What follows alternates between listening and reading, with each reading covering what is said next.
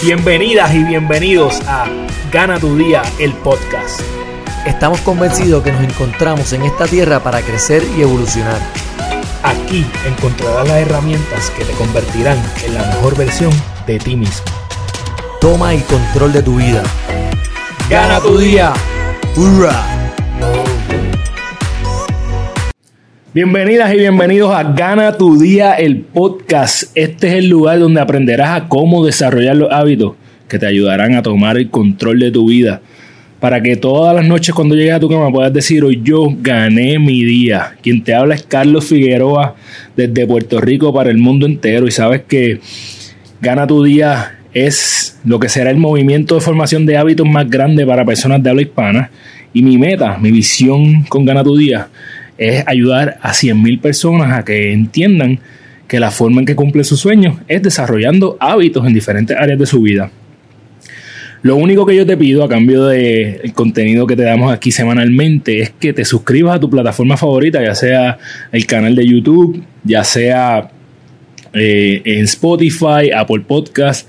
Este es un episodio donde tenemos un invitado eh, con una característica especial que a lo mejor sería bueno que nos viera a, través de YouTube, porque él tiene unos ojos que no son comunes. Todavía en Gana tu Día Podcast no tenemos el, eh, la producción para darle zoom, pero, pero buscamos qué hacer. Este, todas las semanas lo que yo busco con, con, este podcast es tres cosas. Que entiendas un poquito más de qué se trata el movimiento de Gana tu Día, darte estrategias de formación de hábitos en diferentes áreas de tu vida para que vivas una vida plena.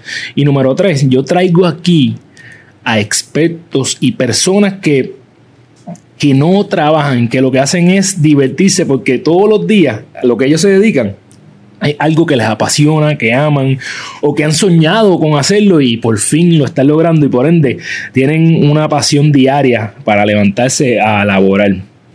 Este episodio en específico está traído ustedes por Pablo Rivera Lo LLC para cualquier perdón, para cualquier gestión legal, eh, ya sea corporativa, individual, un affidavit, hasta para casarte, puedes llamar a Pablo Rivera Lo LLC. Entonces, en Gana tu Día, el podcast, hemos tenido de todo un poco. Atletas, reporteras, psicólogas, cantantes, en fin, de todo. Lo que nunca habíamos tenido era a un felino que fuera una de las figuras que más vemos en la televisión puertorriqueña. Pero antes de llegar ahí, este individuo había, ha sido condecorado con varios campeonatos desde su época de high school en su colegio Defensores de la Fe. Y al menos cuando yo recuerdo en mi época de high school, y aquí tuvimos de invitado a Oliver Diel, un baloncelista profesional de Puerto Rico que jugó en mi colegio. Cuando nosotros mencionábamos a defensores de la fe, eso era el cuco, eso eran los caballos. Yo recuerdo que hablaban en los recreos y decían, diablo, es que defensores tienen cuatro tipos que donkean y allá teníamos nosotros como tres que tocaban el aro. Así que él fue parte de esos equipos y fue una parte crucial de varios de esos campeonatos. Entonces, también él no solo se queda en high school, sino que obtiene varios campeonatos y premios de jugador más valioso a través de, su carrera baloncelística universitaria. Entonces, no solo, no, lo único que hizo en, universidad no fue jugar baloncesto, sino que obtiene eh, una preparación en publicidad y periodismo. Y es muy importante que recordemos ese título, ya que siempre ha querido combinar su pasión por el deporte con la televisión. Entonces, eh, llegó a firmar en la Liga de Baloncesto Superior Nacional, una de las ligas profesionales más importantes en Puerto Rico, pero sufre una lesión que lo deja fuera del baloncesto. Entonces lo llevó por otro camino y lo lleva a convertirse en modelo profesional, algo que, que en lo que logró participar en de las pasarelas más importantes del mundo, entre ellas Italia. Y yo no sé nada de moda, pero tú sabes que si hablan de italiano, zapatos italianos son los más finos, los trajes italianos son los más finos. Así que este hombre ha modelado en pasarelas en esa área. Eh, ya tú sabes, Versace y toda esa gente. Poco a poco, después de esto, comienza a desempeñarse en novelas, teatro, cine. Actualmente es visto diariamente por miles de personas, ya que es uno de los animadores de uno de los programas más pegados en Puerto Rico, Pégate al Mediodía. Bienvenido a Gana tu Día, el podcast. Mister, yo hago de todo un poco, mi pana Ramón Gato Gómez. ¿Qué está pasando, Gato? ¿Cómo tú estás? Todo bien, saludos. Gracias por la invitación y y contento, muchachos, después de esa introducción. Bueno, pues tú sabes. Me hiciste eh, recordar muchos muchos momentos, muchas cosas. Bueno, eh, hay, que, hay que, yo siempre le digo a mis invitados que tienen que darse crédito porque todo lo que está ahí son cosas que has logrado con, mucho esfuerzo. Entonces, gato, puede ser que haya, haya personas como yo que cuando te conocí eh, no sabía exactamente por qué te dicen así tú nos puedes contar eh, por qué. Y, no, como dije ahorita, no tenemos a producción para que nos dé un close-up, pero háblanos, háblanos de por qué es que te dicen gato. Mira, este, nosotros tenemos unos genes, los seres humanos, que se especializan directamente en el desarrollo del ojo, cuando estamos dentro de la barriga de nuestras madres. Pues uno de esos genes se quedaron, como quien dice, sin fuerza y entonces mi pupila, en vez de, ser eh, circular como, como, cualquier ser humano, eh, son rasgados, como, como los gatos. un gato, literal. Entonces, esa condición se llama coloboma. Coloboma. En, mi caso es bicoloboma porque son en los dos, ojos. Los dos ojos. Este, y pues nací con eso. Este, obviamente, cuando se dan cuenta mi familia, eh, ¿sabe? Que abro los ojos de nacido y se dan cuenta de, de, lo raro que tengo los ojos, eso fue un caos. Era, inicialmente no es tan cool cuando, cuando naciste. Sí, sí, eh, mi mamá cuenta que eso fue una histeria y un gritereo en el hospital y en la casa y tú sabes. No sabían si podían ver o no. Exacto, lo primero que, que, se le vino a la mente era que, que yo estaba ciego. Y entonces, y todo el mundo buscando, haciéndome señas en la cara para ver si yo seguía. Pues entonces, pues obviamente fueron a los expertos, están los doctores y oftalmólogos y todo, y me, verificaron y en efecto pues salió que pues todo estaba bien, lo único que pues tenía esa condición colobomas que tras que tengo colobomas pues tengo los ojos claros, pero para cuando yo nací yo los tenía azules. Okay. Entonces era más impactante. Después se me cambian a verde, pero en efecto igual la luz me molesta más que a nadie porque, tengo los ojos claros, más la pupila es más grande de lo normal, o sea, me entra más luz de lo normal. Ok, y cuando eras chamaquito, ¿tuviste eh, alguna situación de, bullying o algo? Bastante. Sí. ¿Cómo trabajabas con eso? Pues, mano, eh, lo podía controlar bastante bien gracias al deporte. ok. Hacía, empatabas una con la otra. Sí, porque como en el deporte, pues tienes que mantener el control de tus acciones, en específicamente el baloncesto, tienes que mantener el control de tus cuatro compañeros, más tienes que estar pensando en los cinco compañeros, eh, eh, los cinco contrincantes. Entonces, en el baloncesto, lo más que tú puedes pensar, como mucho, como mucho, son dos segundos para tomar X o Y decisiones. Porque es bien explosivo. So, eso yo lo llevo entonces a mi vida cotidiana y cuando pasa alguna situación, pues puedo pensar con más calma e intento entonces tomar la decisión correcta. Entonces, pues lo, lo, manejé bastante bien. No te niego que en varias ocasiones, pues tú sabes que uno se levanta a lo mejor por el lado izquierdo y tuve que tirar dos o tres puños y dos o tres patadas. es normal, es normal, y en esas edades más, más volátil uno es. Pero fueron bien mínimas, bien mínimas. Pues, este, mantenía, mantenía el control. Y Digo, eso, me lo dio el deporte. Ser, el caballo en el equipo de baloncesto ayuda un poco, ¿verdad? sí, sí, porque tienes que mantener un control y entonces implementarle eso a, a tus compañeros. Mira, hablando de básquet, hablando claro, ¿te queda? ¿El gato todavía? Me, queda, de bolita el gato todavía? Me queda, Yo soy un fiebrú, pero a otros niveles. Llevo, ahora mismo yo estoy sufriendo, porque llevo siete meses desde que empezó la pandemia, ¿verdad? Sin, sin, sin una guerrilla como tal. Pero en las canchitas que veo así, porque tengo mi bola metida en el baúl todo el tiempo, y si, y si estoy, estoy manejando y veo una canchita que no hay nadie, pues me paro y hago, qué sé yo, me hago mi. Sí, bueno, dos o tres se convierten en 100, 200. Ah, o sea que yo mantengo, sí, yo, yo, mantengo eso porque cuando estaba jugando, cuando yo eh, seguí creciendo, que ya me estaban observando para filmarme, este, pues llegué a high school, después me filmaron a universidad. Ya cuando yo llegué a la universidad, ya es, eso es como un preámbulo a profesional ya hay dos sesiones de prácticas diarias, más tienes que estudiar, ¿ves? Ya, ya, ya tú formas una estructura y este, como profesional, tanto en, en, en, lo intelectual como en lo deportivo. Y tienes que crearle un hábito, porque si no, no vas a subir los escalones.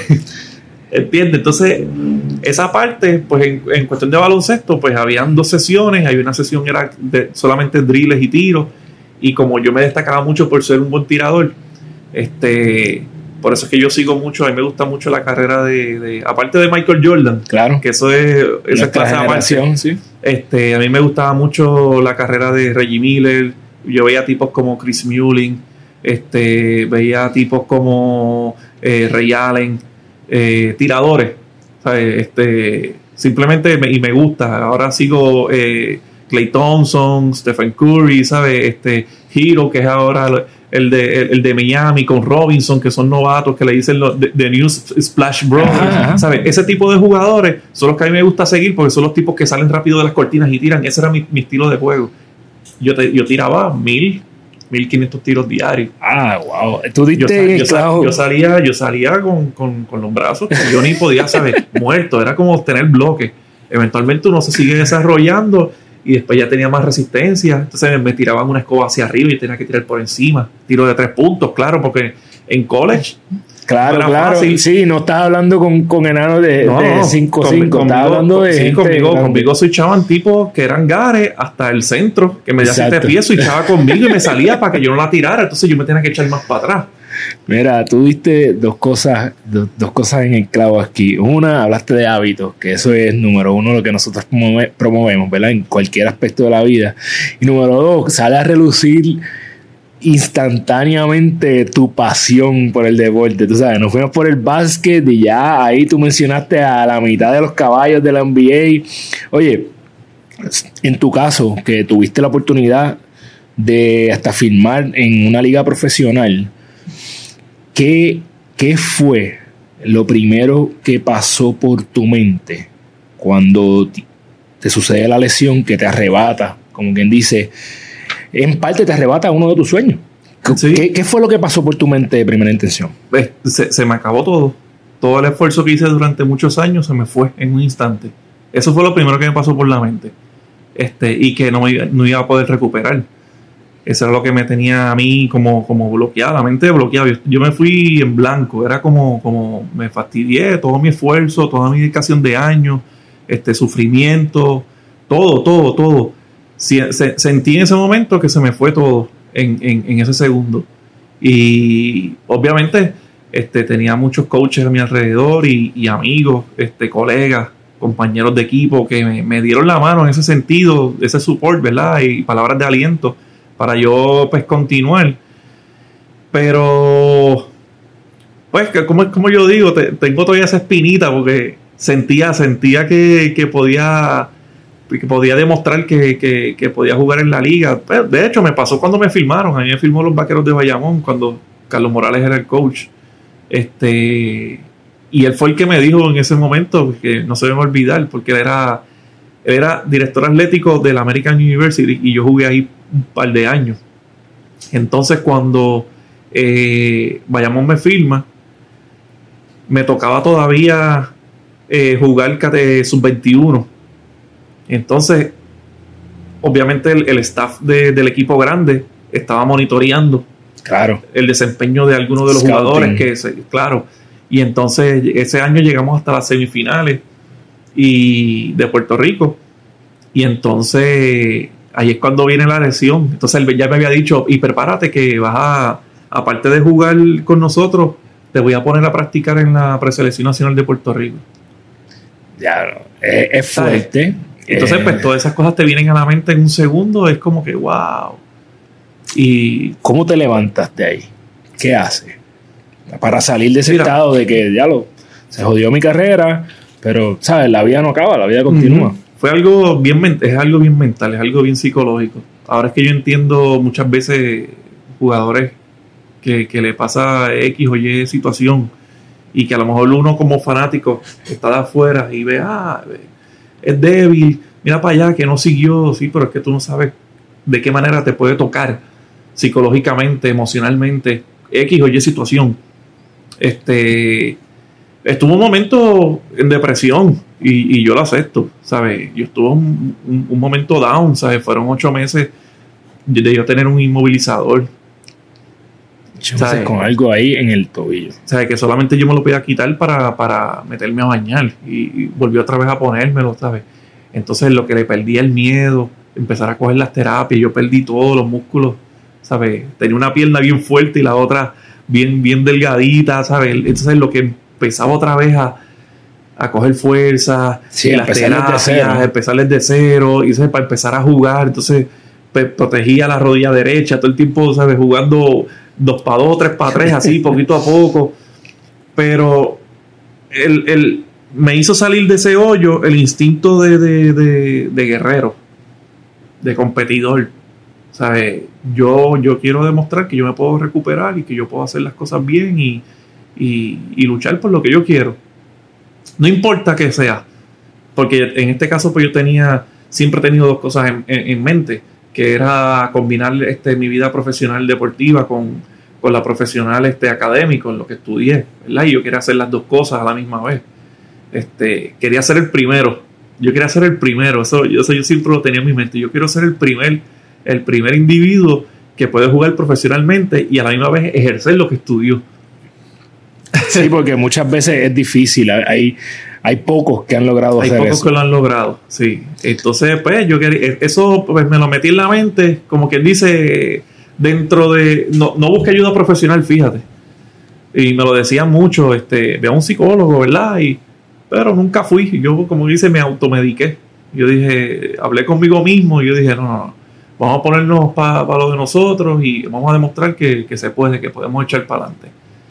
Otras cosas que pasaron, obviamente, pues en, la liga, este, pues me hicieron pues, frenar en ese aspecto de, pues mucho, sabes que la liga, pues hay un año que un equipo está bien sólido y al próximo año recesan.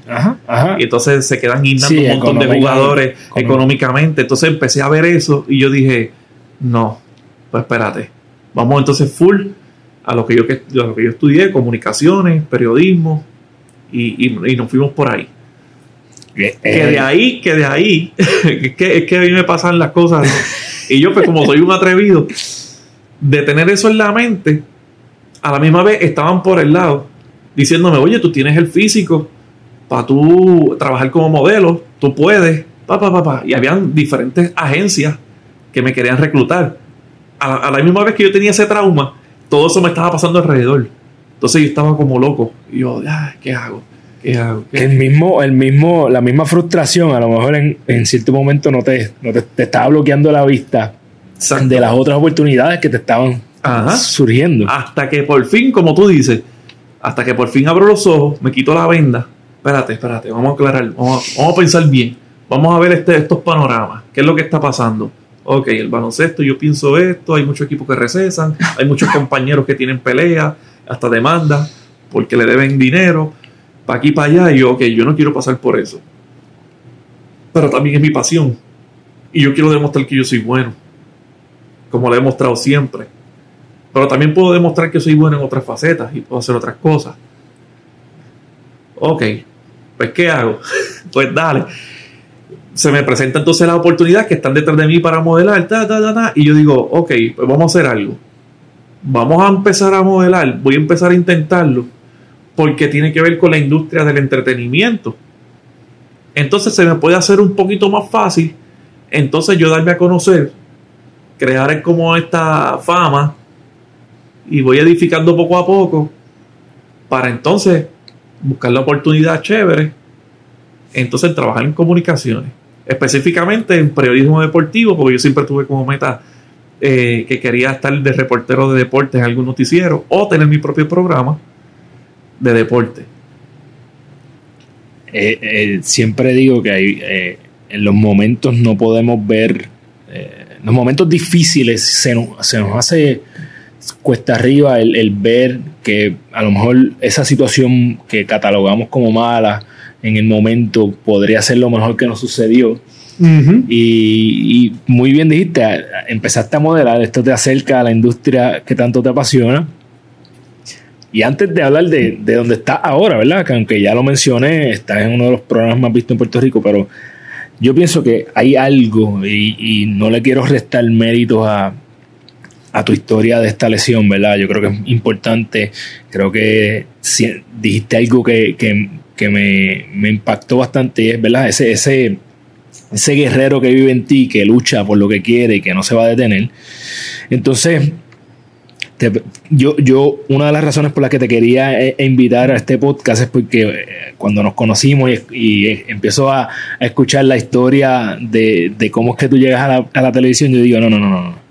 Esto es una historia que tal vez la gente que te está viendo no la conoce y es algo que la mayoría de las personas tiene que saberlo. Porque eh, hay veces que para tú perseguir tus sueños, como yo digo, tienes que empezar de gratis. Y yo quiero que tú nos hables un poco de la historia, de cómo es que tú llegas a la televisión. Mira, después de, varios años eh, en las pasarelas y, y posando frente a grandes fotógrafos a nivel nacional e internacional, este, de repente estamos así saliendo de, de, un evento de moda y viene esta compañera, María María, una top model hace muchísimos años, este, viene y, me dice, oye, gato, me pregunta, este, tú, ¿tú te atreves a hablar frente al público? Y yo, sí. Y frente a las cámaras de televisión y eso, este, tampoco, ¿no te da miedo? Y yo, no, no me da miedo para nada. Si, si yo estudié periodismo, comunicaciones, y ya, ¿cómo? Y, yo, sí, pero ¿y por qué tú nunca habías dicho nada? Y yo, bueno, porque nadie me había preguntado. pero Dios mío, pero es que esto es increíble, ¿cómo va a ser? Y yo, bueno, sí, lo que pasa es que yo me he mantenido haciendo gestiones, buscando oportunidad para entrar en algún canal, en alguna producción. Hasta el momento no se ha dado, pero también por eso es que yo llevo eh, muchos años también modelando, porque es, el mismo núcleo, ¿verdad? y y todos se conocen dentro de la industria del entretenimiento y más en Puerto Rico que somos 100 por 35. Aquí todo el mundo se Y también la televisión y, las producciones de todo, de series, eh, películas, comerciales, eventos de pasarela, todo tipo de, eventos eh, de publicidad es el área metropolitana. Entonces, pues, por eso entré. Y ya me dije, wow, lo que pasa es que yo estoy en un programa de televisión y mi compañera se va de vacaciones entonces queremos a eh, alguien que la sustituya en esas vacaciones, más o menos va a ser como un mes. Este, y le voy a hablar entonces a mi productora, este, ¿quiere que te la presente para dialogar? Y yo, claro, sí, no tengo problema. ok, pues me la presenta, dialogamos, ok, chévere, pues mira, este, ¿cuándo tú puedes pasar por el, por el canal? Y yo, bueno, tan pronto como el lunes, el evento era sábado. Pues yo el lunes yo, yo paso por el canal y nos reunimos, ok, ah, pues chévere, perfecto. Cuando llegó el canal, el canal 13, está en Carolina, este, un canal católico. Eh, entonces llego allí y cuando la productora viene, ay, qué gato, qué bueno verte otra vez. Ajá, pues dime, ¿qué es lo que tú quieres? y yo, eh, ¿qué es lo que yo quiero? Y yo, mi mente, ¿qué es lo que yo quiero? Pero si María María me dijo que era para sustituir, pues, yo atando cabo y yo, pues se supone que tú sepas que... Pero en eso, que fueron dos, tres segundos, y yo dije, bueno, este, viendo el programa, porque hice mi asignación y, está, y, me puse a ver la estructura del programa y todo lo demás, pues, pues fíjate, estaría chévere. Yo quisiera un, segmento de deporte y, empezar a hablar de deporte, de una, deportes tradicionales y también deportes seculares, deportes que de extreme que la gente no conoce. Qué sé yo, podemos hablar de, pues de surfing, podemos hablar de arco y flecha, eh, bowling, tenis de mesa. ¿Ves? Para ese tiempo que no estaban, esos deportes no estaban, estaban rezagados. Más bien se hablaba de, béisbol, baloncesto, y voleibol y, y, ah, Ahí, ahí más nada. Y entonces me dice, ay, me encanta la idea. Y yo, pero dentro de... Pero mi, mi, concepto es que no se vea como si fuera un noticiero. Yo lo que quiero es que se vea algo dinámico. Y dentro de la entrevista que yo le haga a X o Y deportista, yo intentar hacer el deporte y no importa si me salga o no me salga, eso va a ser lo funny. Exacto. Porque rompemos con algo divertido. Algo totalmente diferente en aquel momento. Y entonces ya, ah, me encanta. ¿Y cómo tú puedes empezar? Si tú quieres mañana mismo. Y me dijo, bueno, mañana no se puede porque tenemos que producir el, segmento, ¿verdad? Y buscar aquí vamos a entrevistar y demás. Este, pero hay un problema. Y entonces yo, pues, ¿cuál es el problema? Pues que el equipo de producción somos tres. Y los tres estamos en el piso, produciendo y el programa es en vivo. Entonces no tenemos el tiempo para salir a la calle y, actuar como vendedores para poder conseguir un auspicio para poderte pagar. Y yo le dije, no hay problema. Eso llega solito después, vamos, vamos a empezarlo. Eso... Y ya, se quedó como sorprendida, como que, como en serio. ¿Qué le pasa al loco este? Y, pero claro, mi, mi, mi visión y mi visión era que yo quería empezar a darme a conocer. Y tampoco que no me, que no me sintiera voto, que no me sintiera voto en lo que ya, ya había practicado, que había salido de la universidad, quería seguir este, como que dice, calientito en el field, ¿verdad? Ejecutando y practicando. Ejecutando y practicando, claro, y uno se sigue desarrollando, uno sigue aprendiendo, ¿verdad? Porque alrededor mío pues había gente que, que me llevaban ventaja, que llevaban muchos años.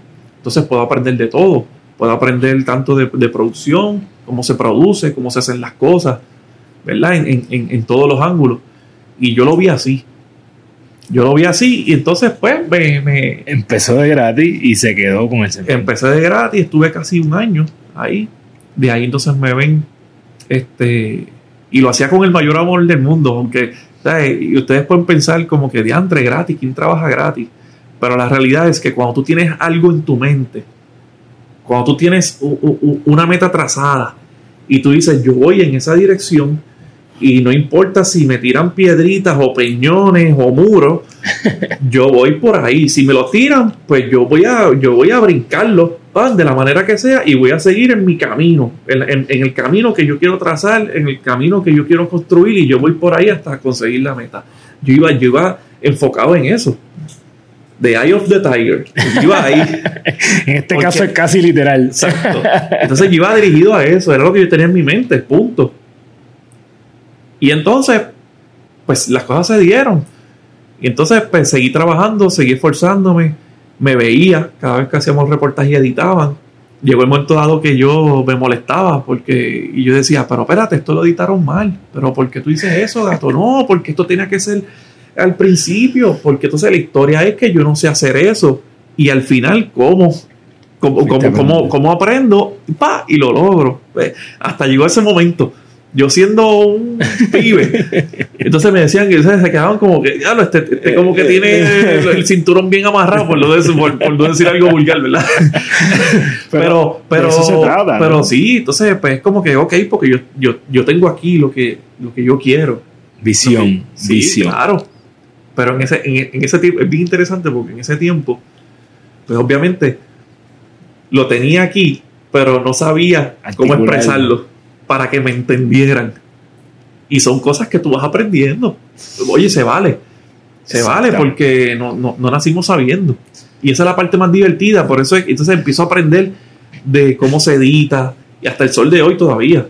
Estoy aprendiendo porque cada día, cada día salen más cosas y tú sabes que te simplifican la vida, otras no. Pero uno va aprendiendo. Uno va aprendiendo. Entonces, pues ahí, ahí se surgen entonces otras oportunidades en trabajar en otro canal ahí estoy ya un año y, con paga. Claro. Y entonces después de ahí me ven en otro canal, que es Guapa Televisión, de Telemundo, de, hacer el canal 13, paso a Telemundo.2. Ahí estoy un año. Y entonces, eh, trabajando en Telemundo.2, entonces me ven de Guapa para el programa de por las mañanas que había para ese entonces que se llamaba Entre Nosotras. Entonces, para hacer lo mismo, la misma dinámica, la misma estructura de, y el concepto de las entrevistas que yo hacía bien cool, bien dinámica, pero en cada uno de esos programas. Pues llegó el momento que funcionaba eso, era bien, bien divertido y entonces dentro de la estructura de un programa de televisión te da variedad. Claro. Entonces esa parte era, era, bien cool, hasta que llegó entonces entre nosotras y, y me he quedado en guapa, ya han pasado 10 años. Mira, tú estás contando esto, ¿verdad? Y parece, es importante resaltar esto yo creo que a veces no tenemos la paciencia. Y a mí me encanta que tú estás recordándole a todo el mundo que tú siempre estuviste claro en lo que tenías en tu mente. En algunos momentos la inexperiencia no te permitía expresarlo. verbalizarlo, sí. Este, pero ya tú llevas más de 10 años en esta industria. Entonces, no, no, la experiencia solamente se gana con experiencia. A veces no tenemos la paciencia para desarrollar esa experiencia. Yo, a mí me pasa, ¿sabes? Una de las, es una de mis áreas de oportunidad, es la impaciencia de entender. Voy a traer una analogía que me, que me dio mi coach en estos días. Tú no te puedes beber un, un whisky de, de 21 años, tú no te lo puedes beber en un año. Tienes que esperar 21 años para beberte ese buen whisky. Yo sé que a ti te gusta un poquito, así que es importante entender que para nosotros convertirnos en ese buen whisky toma tiempo. Somos un proyecto. Eh, ya que estamos hablando tanto de aprender, tú estás ahora mismo en un canal y en un, y en un eh, una industria que tú estás constantemente rodeado de caballetes, de personas que son unos duros en lo que tú quieres seguir haciendo. ¿Cómo tú te aseguras de, eh, no sé si tienes un mentor en específico, cómo te aseguras de mantenerte aprendiendo de estas personas, de decir, hey, ¿qué veo de aquí? No tan solo de otras personas, también la pregunta va por este lado, ¿cómo aprendes de gato? Eh, ¿Cómo aprendes de tus propios errores? Mirándome.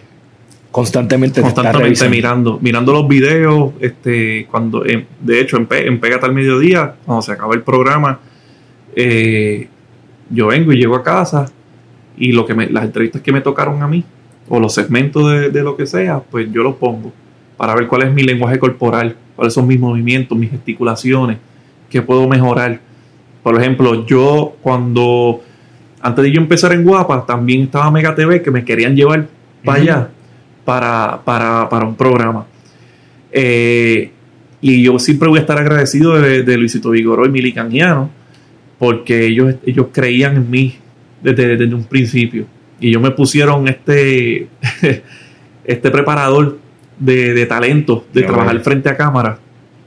Y entonces Bobby Moya, este, excelente. Y, y él me preguntó, ¿qué tú crees que tú debes mejorar? Yo dije, bueno, yo creo que la, el hablar con las manos, para mí eso, que muchas, porque yo soy bien observador, Ajá. y como yo siempre he querido trabajar en televisión, yo siempre constantemente estoy viendo programas de televisión, no importa lo que sea, estoy viendo, porque estoy viendo más allá Sí, de la contenido. información. Yo, me, yo estoy viendo, ok, una luz aquí, esto aquí, cómo se ven las sombras, ah, ok. ¿Sabes? Me lo veo ahora diferente, igual que las películas, las veo ahora, veo, me las disfruto, chévere, pero me estoy pendiente a cosas de, de producción, de Estás aprendiendo mientras te diviertes. detalle. Entonces, pues yo le hablé de las manos.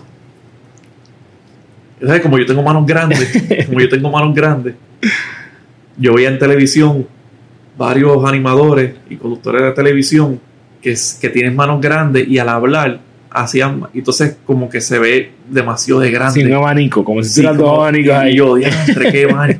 Y yo, diantre, tengo que. Y yo creo que yo, yo soy candidato a eso porque yo tengo las manos grandes también. Entonces, eso como que puede desviar y a lo mejor uno se puede ver medio, qué sé yo, no, no, no se ve, no se ve elegante.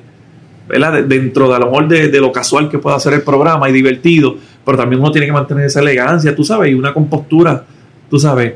Y en ese aspecto, yo, yo sentía que tenía que trabajar eso. Para no hablar tanto con las manos.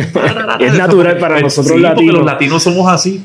Entonces, pues yo, yo, yo este, acostumbro mucho a verme. Ok. a Eh, verme y, y- y yo creo que ese- esa es la clave. Porque eso es...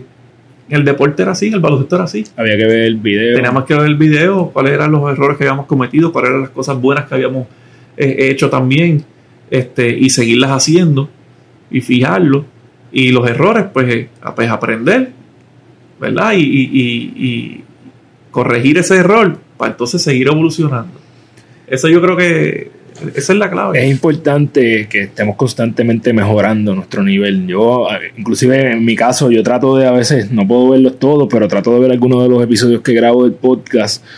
Y yo eh, he aprendido que antes hacía el episodio así, con las manos aquí abajo completa y está aquí y no se me ven. Entonces, a veces empiezo aquí parece que estoy dirigiendo una orquesta sinfónica. Pero es importante por lo menos estar aware. Sí, a mí me ayudó mucho también eh, la- eh, los años que estuve modelando. Exacto. porque ya, es, ya tienes un 50% en tu bolsillo en cuanto a postura. Porque el modelaje te enseña eso, saber cómo pararte, ¿sabes? De acuerdo a lo que lleves puesto y tienes que proyectar, es la actitud. Y entonces, sin, hablar ni, Exacto, en la industria de la moda es, no importa lo que te ponga el diseñador, tu trabajo es hacerlo lucir espectacular para que se venda esa pieza. Sin tener que hablar, solamente caminando. Pues entonces ya tú tienes ese 50% al lado de acá. El otro 50% es tú prepararte este, vocalmente. ¿Sabes? es, bueno que también lo, dividamos, ¿verdad? En, parte, y así se nos hace más fácil poder aprender las diferentes cosas. Ah, y aparte de eso, aparte de eso, porque me, dijiste, dijiste eso de, de, cómo me preparo y todo lo demás. Cuando la transición de entre nosotras a Juntos en la Mañana, querían hacer un cambio, quieren renovar el, el, el cast completo. Ahí es que entra pues yo hacía reportajes ahí, pero en la calle. Yo hacía segmentitos de dos minutos, dos minutos y medio, y no era todos los días. Cuando viene ese cambio, esa transición a Juntos en la Mañana, entonces me dan el llamado como host principal junto a Grisel Mameri y Rafael José. Ese primer programa, yo estaba pero los nervios embarrados. Embarrados, estaba embarrado. que, tengo que decirlo así, tengo que decirlo así. No hay de otra, estás con dos caballos de la televisión. Embarrado por eso mismo. Yo decía, son dos caballos, ¿sabes? Grisel Mameri es una querendona que ha estado en programas, yo no sé, habidos y por haber, que en un momento dado también estuvo en Miami en Despierta América, y Rafael José ni se diga. Son personas que se meten al público de una. un tipo internacional que fue el que uno de los hosts eh, fundadores principales de Despierta, América, Despierta América, telenovela, telenovela, este Festival OTI de la canción que la ganó en un año, ¿sabes? Eh, tremendo actor, una, trayectoria, es una trayectoria descomunal. Ese primer programa, embarrado, el día estaba embarrado, pero, pero ¿qué pasa? Tuve la bendición de que ellos dos también son bien open mind, ¿sabes? Son, son gente down to earth, ¿sabes? Y me brindaron esa confianza. Y yo específicamente a, Rafael José, yo le dije, oye Rafa, yo soy un, novato, y estoy empezando, y estoy en pañales. Este, yo quiero que tú seas mi padrino. Así yo le dije, yo quiero que tú seas mi padrino. Yo quiero aprender de ti. Así, sin miedo. Yo, bueno, tú eres el caballo. Yo te admiro y yo te veía desde yo nene y, y tenerte de tú a tú ahora mismo es como que, wow, qué increíble. O sea, las oportunidades que te llegan, lo que querer es poder. Querer es poder. Y, hay gente que se le hace mucho más rápido que a otros. Pero la clave está en mantener ese enfoque y esa disciplina. Esa volvemos ahorita a, lo que yo tenía el eye of the tiger en ese camino y nadie me iba a sacar de ese camino porque era lo que yo quería, lo que he querido siempre. Entonces, y él, y él, de acuerdo como hoy, me dio un abrazo. Él me dio un abrazo. Y él me dijo, lo que yo vea, lo que yo he visto hasta el momento, tú eres, tú eres natural. Y eso te va a ganar, hacer ganar mucho. Yo te felicito porque yo pienso que, que obviamente vas en buen camino, ya tienes una trayectoria, que no eres, ya no eres un novato, eres uno Ahora eres una persona que probablemente hay unos que están subiendo por ahí que dicen, déjame ver qué está haciendo gato para yo entonces emularlo. Y también te felicito porque así como tú hablaste de Rafael José y de Grisel Mameri, eh, en lo que yo te he conocido a ti, yo pienso que tú tal vez eh, no tuviste que aprender lo de ella, pero eres igual en términos de que eres Dan Tour. No, no creo que, aun cuando eres una figura pública que te ven diariamente en la televisión, una persona eh, totalmente accesible, eh, súper chévere pasar un rato contigo. Así que te felicito porque no, no ha pasado. Tú sigues siendo una persona humilde, y no, no importa el hecho del éxito que has tenido y pues, hay que darte crédito, ¿no? Estás teniendo éxito en tu carrera y yo sé que vas a seguir teniendo éxito. Y mencionaste mencionaste que tú veías a Rafael José eh, cuando era chamaquito y eso nos trae un tema que, la, gente de producción me, ha prohibido eh, divulgar aquí tu edad. No vamos a, a entrar en números exactos, este, ¿verdad? Pero yo que creo que sé más o menos cuál es tu edad, sé que tú te ves mucho más chamaquito que tu edad. Así que vamos a hablar un poco de salud. Yo soy uno que dice que yo, yo quiero durar 120 años, eh, gato, y no- yo no lo digo en chiste, yo quiero durar lo más que pueda, pero no quiero durarlo eh, con bastón ni andador, quiero, quiero durarlo bien. Eh, tú has sido modelo, obviamente cuidas de tu cuerpo, pero quiero tocar un tema que no siempre toco aquí, eh, siempre toco temas de salud, ejercicio, nutrición, etcétera. Vamos a hablar de un tema diferente.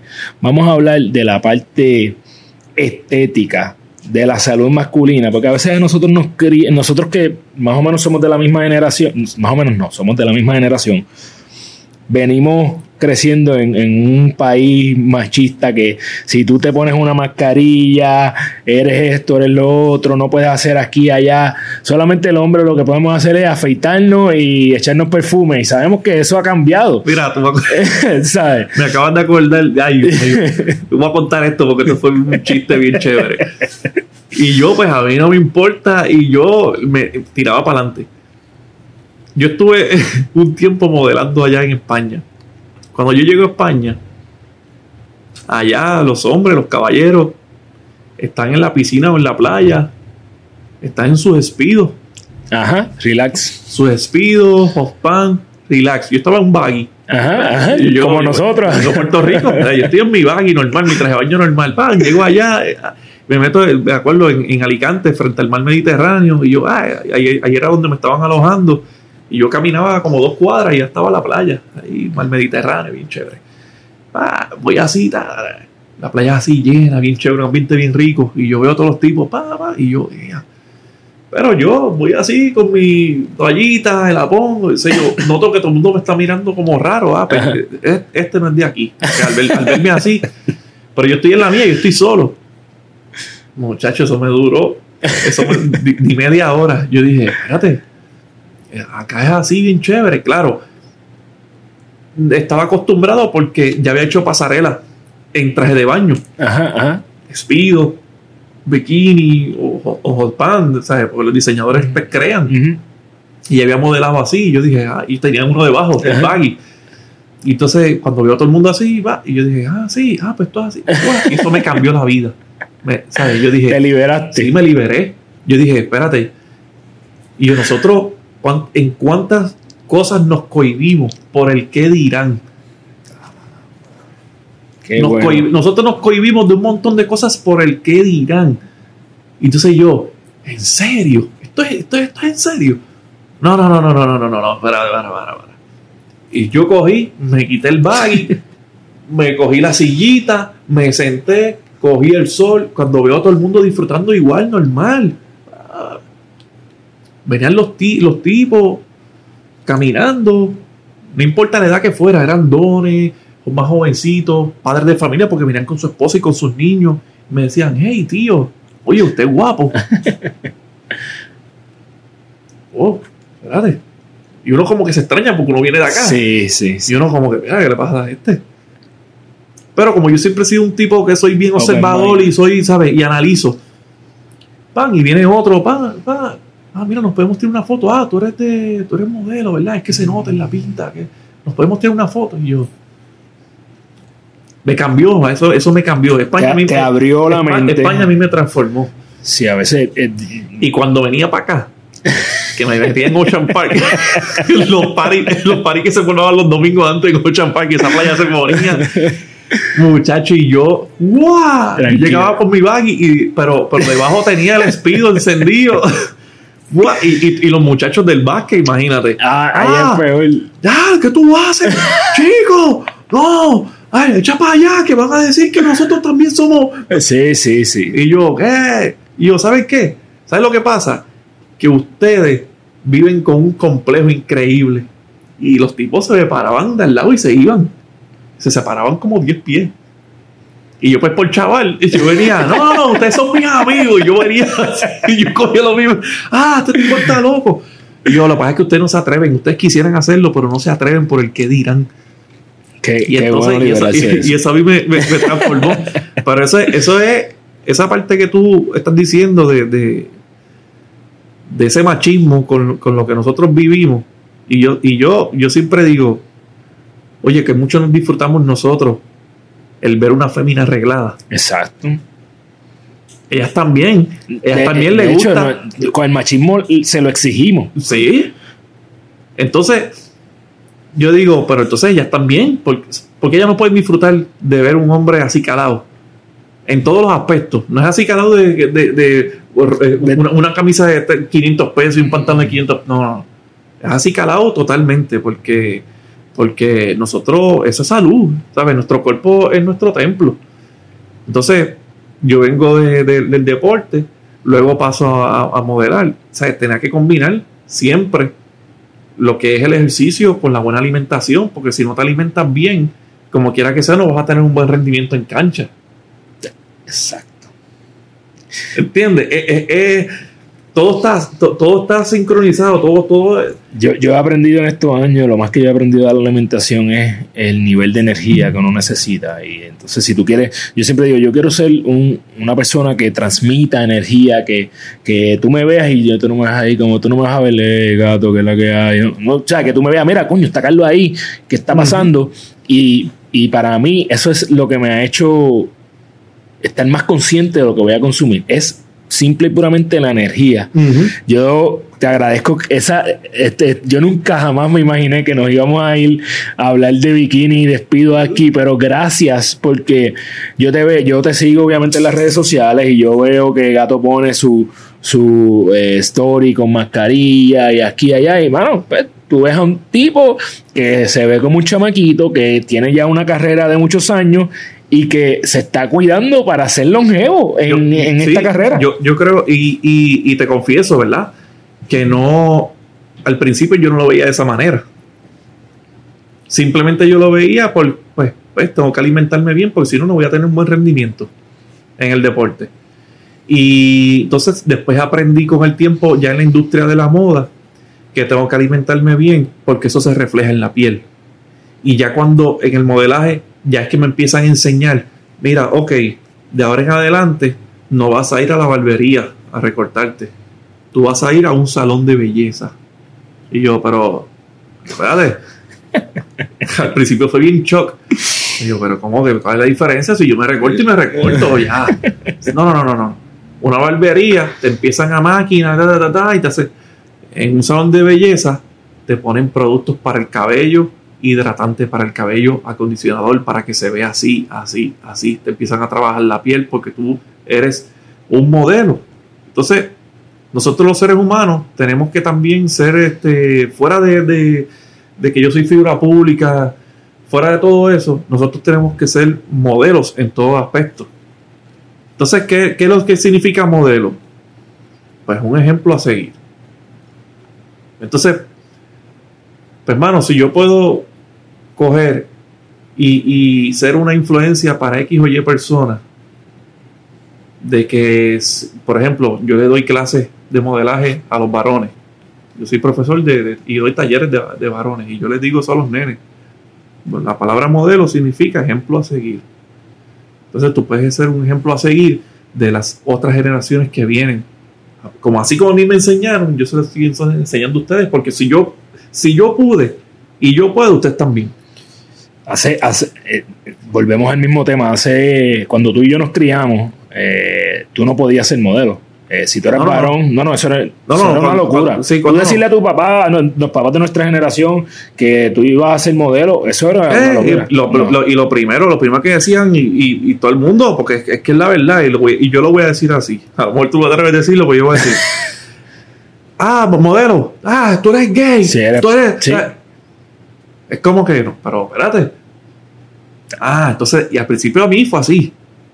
Hasta que empezaron a ver las cosas que yo hacía, que empezaba a hacer campaña de publicidad de X marca, de X tienda. Ahí Pa, sí, y entonces ¿verdad? es como que, ah, ah, comerciales de televisión, pasarela, lo otro. Entonces, Ahí sí, ahí sí se puede, ¿verdad? ay, mi sobrino, ay, mi sobrino favorito, ay, muchacho. De hecho, si te hago una historia yo, bendito, no terminamos este podcast. Mira, Pero, yo, yo te quiero hacer una pregunta importante que tiene que ver con, con el programa, pero tiene que ver también con, con tus emociones. Eh, tú, estás, tú trabajas en un programa que tiene un, una labor importante, que es hacer, hacer reír al público. Este, eh, yo he visto el programa y tú, Melvin, estos días, en estos mismos días cuando estamos grabando, los vi que empezaron el programa con un vacilón y riéndose y acá allá, y, y eso es parte de la misión de lo que es tu programa. Pero no todos los días uno se siente al 100. Eh, la pregunta que te tengo es, ¿qué tú haces? Eh, ¿Cómo tú te preparas y te manejas para esos días donde Gato no se siente al 100, no, no, no, no se quiere tal vez ni tan siquiera levantar de la cama, pero sabe que tiene una misión importante. ¿Cómo tú haces para darle tu mejor cara y tu mejor sonrisa a tus televidentes? Compromiso, concentración y prepararme como se prepara un actor. Muchas veces el actor hace, caracteriza un personaje que en realidad no es. Pues para eso tú te preparas, tú te visualizas, tú te mentalizas y ejecutas. Entonces, ¿qué es lo que yo siempre le he dicho también a los nenes que yo manejo en el modelaje? Tú te visualizas, tú te lo imaginas, te lo crees y ejecutas. Entonces eso, porque, porque tenemos un compromiso. Tenemos un compromiso con el público, con la gente que nos ve, con la gente que nos quiere. Entonces, ese público que nos ve y que nos quiere y que nos sigue constantemente, no tienen culpa de, de a lo mejor lo que me pasó a mí. Que somos seres humanos, sí, que muchas veces pues, pasamos, qué sé yo, discutimos aquí o allá, la familia pasó algo, estamos tristes por las razones que sean y llegamos al programa medio down, que a veces sí nos pasa porque es normal, somos seres humanos. Pero intentamos este, todos que cuando, y es que es algo, es, tan mágico, es algo mágico, de verdad, no sé qué, pero uno, aparte de que te dije que uno se concentra, uno lee el libreto, esto es lo que va a estar pasando, uno, uno va mentalizándose que eso es lo que tenemos que proyectar, pam, pam, pam, pam, eso es lo que tenemos que hacer. También cuando la cámara se prende, que vemos esa bombillita roja, viene 10, 3, el director de piso, 3, 2, 1, pam, pam. Yo no sé qué es lo que pasa. Es como que algo que, que. Y como que uno se transforma. Y uno se despeja. Esa hora y media que nosotros estamos ahí, por más que nosotros tengamos X o Y situación, llega un momento que es como que nos desprendemos por esa hora y media porque el programa lo que, lo que brinda es energía, es, es, es como, que la gente lo disfrute, jugamos por la gente, que la gente se lleve premios, información buena, todo es positivo. Entonces eso como que te hace desprenderte esa hora y media, se acaba la hora y media y pues a lo mejor uno se queda como que con esa energía, ah, que muchas veces uno nos quedamos como casi una hora más. En el vacilón. En el vacilón, en el camerino, ah, ah, porque ya son compañeros que ya son parte de nuestra familia, porque estamos más tiempo en el trabajo que con, con nuestros seres queridos. Así que yo creo que es una combinación de todas esas cosas. Uno se prepara mentalmente. Oye. Como si fuera un actor. Eh, eh, me, gusta mucho que continúes utilizando la palabra visualización. Yo creo que uno tiene que constantemente visualizarse y creértelo. Yo sé, yo, yo te iba a preguntar cuál, cuál, es, cuál es tu visión, pero yo la sé. Así que yo me voy a tomar el atrevimiento de decirla y cuando la diga te voy a hacer una pregunta yo sé que tú quieres ser una, un, el mejor eh, reportero deportivo que haya en Puerto Rico. Tú quieres estar ahí con los mejores y en Puerto Rico hemos tenido muchos buenísimos y tenemos muchos buenísimos. Eh, ya tú, como mencioné, eres una persona exitosa, eh, tienes una carrera que, que, aún podríamos decir que está, ni tan siquiera ha llegado a su pic, pero ya eres exitoso. ¿Qué es el, ¿Cuál es el consejo que Ramón Gato Gómez le da a ese chamaco o muchacha que nos está viendo eh, o nos está escuchando y quiere en algún momento llegar a la televisión, si tú tienes que decirle un consejo que tienen que hacer, ¿qué es lo que tú le dirías? Disciplina. Disciplina. Porque si es lo que quieres, tú vas tras esa meta. Pero eso tú lo puedes lograr con disciplina, con respeto y a la misma vez diversión, porque es algo que te gusta. Y sea la televisión, sea que tú quieras ser ingeniero, doctor, abogado, paramédico, lo que sea, lo que sea que tú quieras hacer en tu vida, es disciplina, respeto y diversión, porque es algo que, te, que, que, tú amas, es algo que tú amas, o sea que mientras estás trabajando te vas a divertir y lo vas a hacer bien. El programa de por las mañanas yo me tenía que levantar a las 5 de la mañana todos los días y los padres me decían, diantre, pero ¿cómo tú puedes? Yo no hago eso ni loco, que sí. Y yo, la diferencia es que yo amo lo que, lo que estoy haciendo, porque siempre lo he querido y voy a hacer algo que me encanta hacer. Entonces me puedo levantar a las 5 de la mañana todos los días feliz. Yo me levantaba feliz. Tienes una razón, ese, ese porqué es poderoso y, eso es, yo le llamo la fuente infinita de energía. Cuando tú tienes un porqué, que la razón por lo que vas a hacer algo es, es poderosa, no hay break, no hay nadie que te vaya a detener. Oye, eh, mucha gente aquí ya saben dónde verte, pero por si acaso, antes de hacerte la, la última pregunta, quiero que le digas a todas las personas que nos están escuchando o nos están viendo dónde pueden conseguir a Ramón Gato Gómez. Pues mira, me pueden conseguir a, través de las redes sociales. Tengo el, Facebook como Gato Gómez, eh, el Instagram, que le doy bien duro al Instagram, este Gato 6 con doble T. Ok. Gato 6 con doble T en, en mi Instagram, este, en mi Facebook Gato Gómez también con doble T. Y mi canal de YouTube, que estoy bregando con unas cositas ahí bien, bien chéveres, como Gato Gómez, igual con doble T, Gato Gómez TV. Este, ahí estoy, trabajando una propuesta bien, bien nice. Este, apenas he subido más que un video.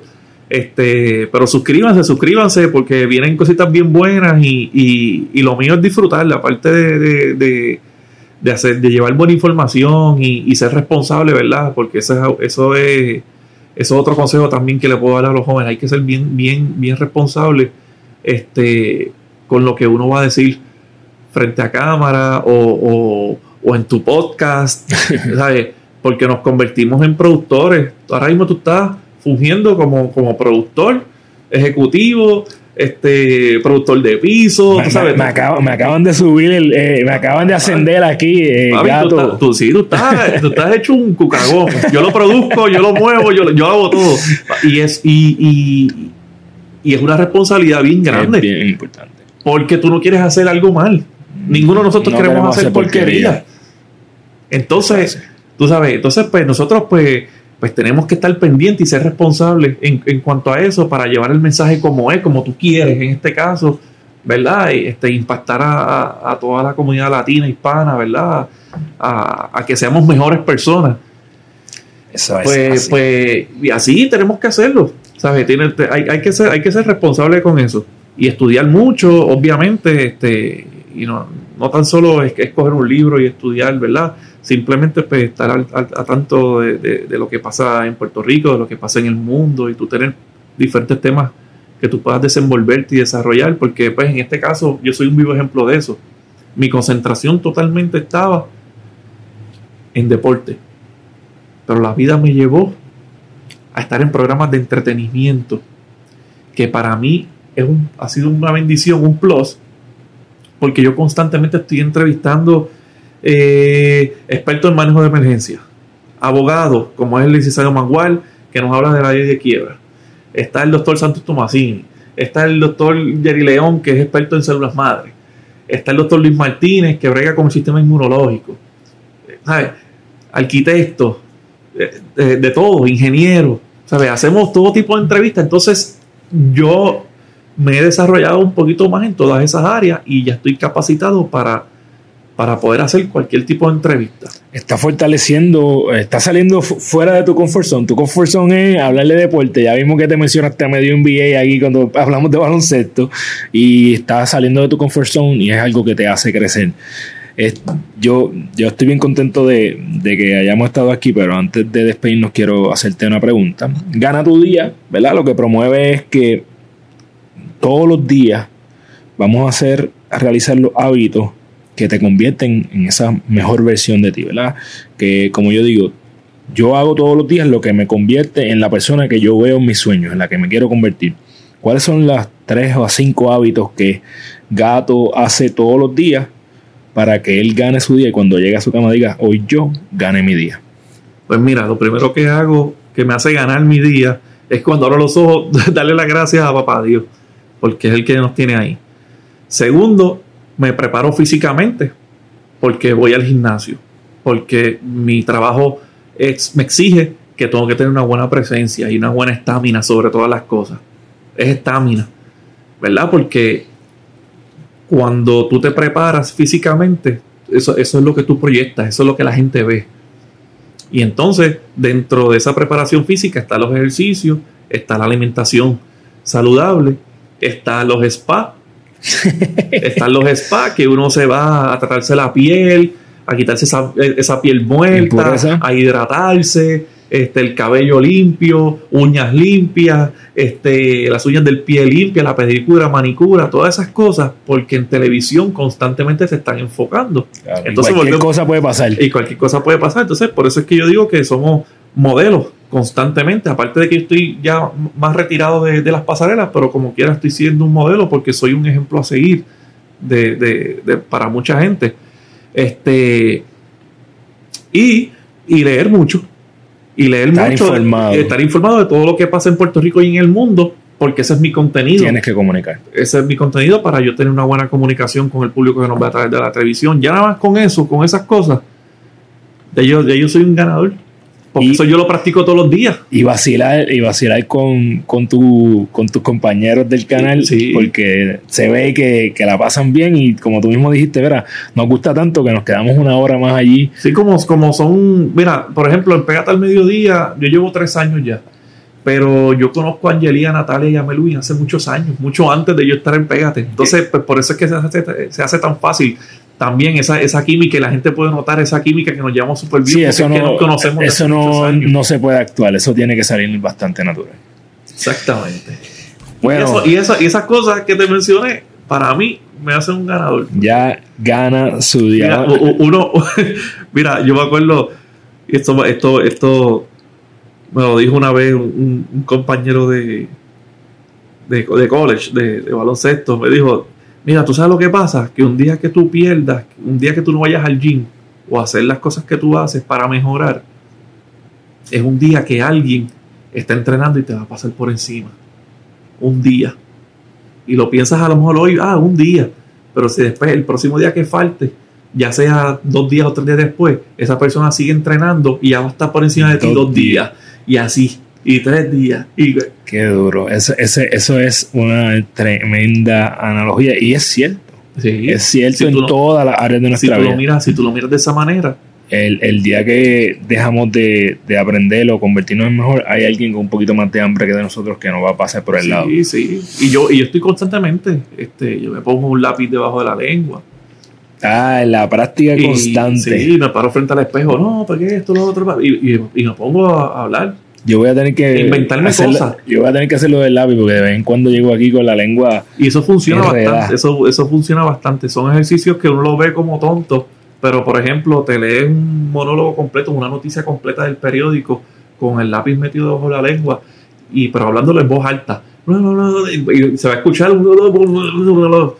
pero estás ahí leyendo, leyendo, leyendo, leyendo, te termina, te quitas el lápiz y entonces vuelves y lo lees. Y así las palabras las vamos pronunciando mejor, cada vez mejor. Pues esperemos ver progreso en los próximos episodios de Gana Tuya, el podcast con Carlos Figueroa. Mi gente, antes de despedirnos, quiero dejarle algunas cosas, como siempre me gusta resaltar algunas de las cosas que aprendí y yo sabía que me iba a divertir con gato, jamás me imaginé que iba a aprender tanto y tanto. Hasta despido hablamos. Hablamos de despido. pero mira, yo creo que Gato fue bien claro en que tú tienes que tener esa visión y estar, tenerla presente. Nunca ha dejado de aprender desde hace más de 10 años que empezó en esta industria, todos los días aprendiendo. La analogía que me voló la cabeza fue esa del guerrero y que cuando la vida te, te tire piedras, peñones o muros, tú vas a seguir luchando para ir por encima de todo ello Así que muchos, hablando de despido, nos cohibimos por el maldito que dirán. Así que deja estar eh, eh, frenando todo lo que quieres hacer en tu vida por lo que digan los demás. Haz como gato y quítate el baggy y olvídate de eso y quédate en el espido, quédate en lo que te tengas que quedar, porque si eso es lo que tú quieres hacer, al final del día es a ti que te va a hacer feliz. Exactamente, ahí viste en el clavo. Eh, eh, es quita, a ti. quita, quita el qué dirán por el yo soy feliz. Eso es, eso es, eso es. Mira, tengo que darle un saludo bien grande a nuestros panas, que son panas en común, la gente de Woodbrand, que eh, tú y yo eh, tenemos colaboraciones con ellos, bueno, ellos conmigo. Y este regalito es para ti, de, la, de las que no tiene el gato, las gorritas de Woodbrand y toda la gente que nos está viendo. eh, Sabes que puedes ir a woodbrandpr.com y utilizar el código GTD, de gana tu día, GTD, cualquier orden que hagas y vas a tener free shipping. Así que gato, esa gorrita es un obsequio para ti, mi hermano. Duro. Y nada, mi gente, esto estuvo espectacular. Gracias por regalarnos un poco de tu tiempo. Como siempre te recuerdo, si te gustó el episodio, compártelo con tus familiares y amistades para que se beneficien de todas esta, estas analogías poderosas que nos trajo el gato Gómez hoy. Te doy las gracias por escucharnos. Nos regalaste un pedacito de tu vida, de tu tiempo, lo más importante que tú tienes. Así que recuerda que eres la única persona responsable de todo lo que pasa en tu vida y que la forma en que cumples tus sueños es desarrollando los hábitos que te acercan a ellos, porque como dijo Gato Gómez hoy, eres tus hábitos. Diariamente toma las acciones que te acercan a tu mejor versión para que cuando llegues a la cama puedas decir, hoy yo gané mi día. Un abrazo y gracias. Boom.